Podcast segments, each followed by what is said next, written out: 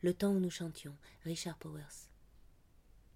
Chaque fois que les stromes emplissaient leurs poumons, ils reprenaient cette longue conversation qu'entretenaient les notes dans le temps. Dans la musique ancienne, leur voix trouvait un sens. Dès l'instant où ils chantaient, ils cessaient d'être des parias. Chaque fois qu'ils s'adonnaient à cette généreuse musique vocale, cette musique qui nourrissait David Strom et Delia Daley en cette vie, ils remontaient à contre-courant vers la source, se rapprochant d'un lieu qui devenait bientôt moins insensé. Pas un mois ne passait sans que Delia et David s'adonnent à leur parade amoureuse préférée, les citations folles. La femme s'installait au piano, un enfant contre chaque cuisse. Une fois assise, elle ne divulguait pas le moindre indice. Sa noire chevelure ondulée formait la capuche idéale. Ses longs doigts bruns roux appuyaient sur plusieurs touches en même temps, donnant naissance à une mélodie simple, disons la lente et subtilement spirituelle symphonie du Nouveau Monde de Dvorak. Le mari avait alors droit à deux redites pour trouver une réponse. Les enfants regardaient, captivés, tandis que Delia développait la mélodie. Da serait-il dans les temps pour ajouter une contre-mélodie avant que leur mère atteigne la double barre?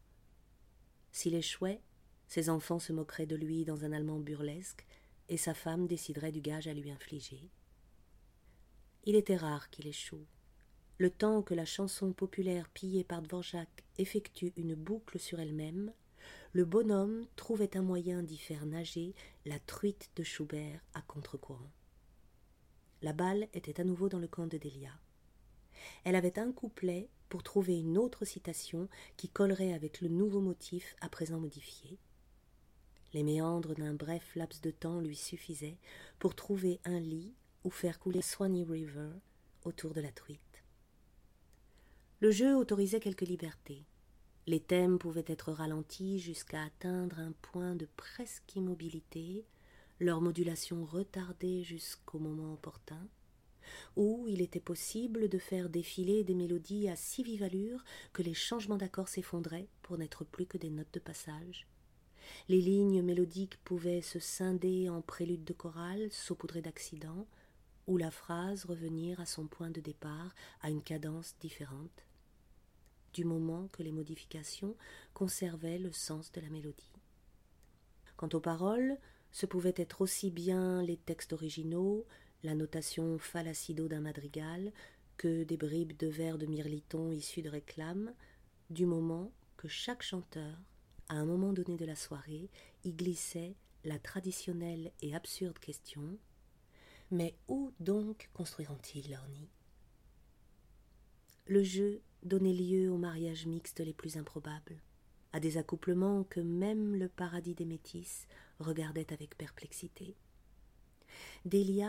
Initiait une rhapsodie pour alto de Brahms qui se crêpait le chignon avec le grognement Dixieland de David. Cherubini venait percuter Colporteur.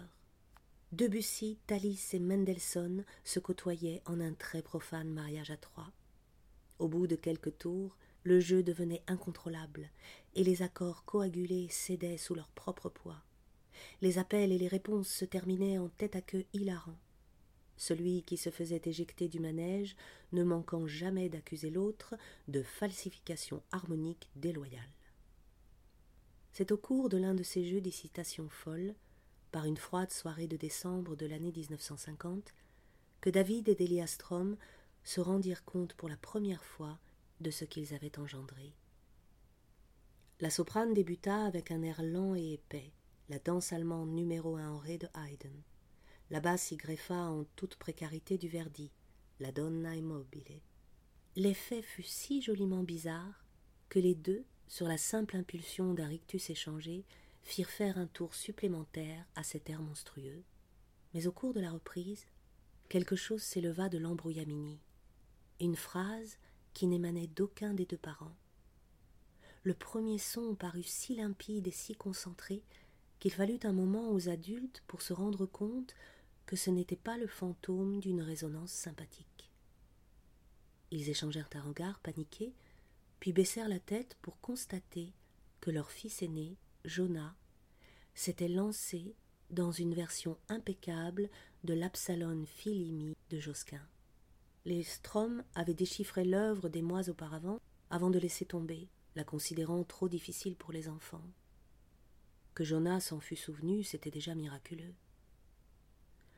Quand Jonas eut modelé la mélodie de manière qu'elle soit compatible avec les deux déjà lancés, David Strom éprouva le même sentiment que lorsqu'il avait entendu pour la première fois la chorale de jeunes garçons s'élever au-dessus du double chœur d'ouverture de la Passion selon saint Matthieu de Bach. Les deux parents s'interrompirent au milieu de leurs phrases pour dévisager le garçon. L'enfant, mortifié, leur envoya le regard. Qu'est-ce qui cloche? J'ai fait quelque chose de mal? Il n'avait pas encore dix ans. Ce jour-là, David et Delia surent qu'on leur retirait bientôt leur aîné.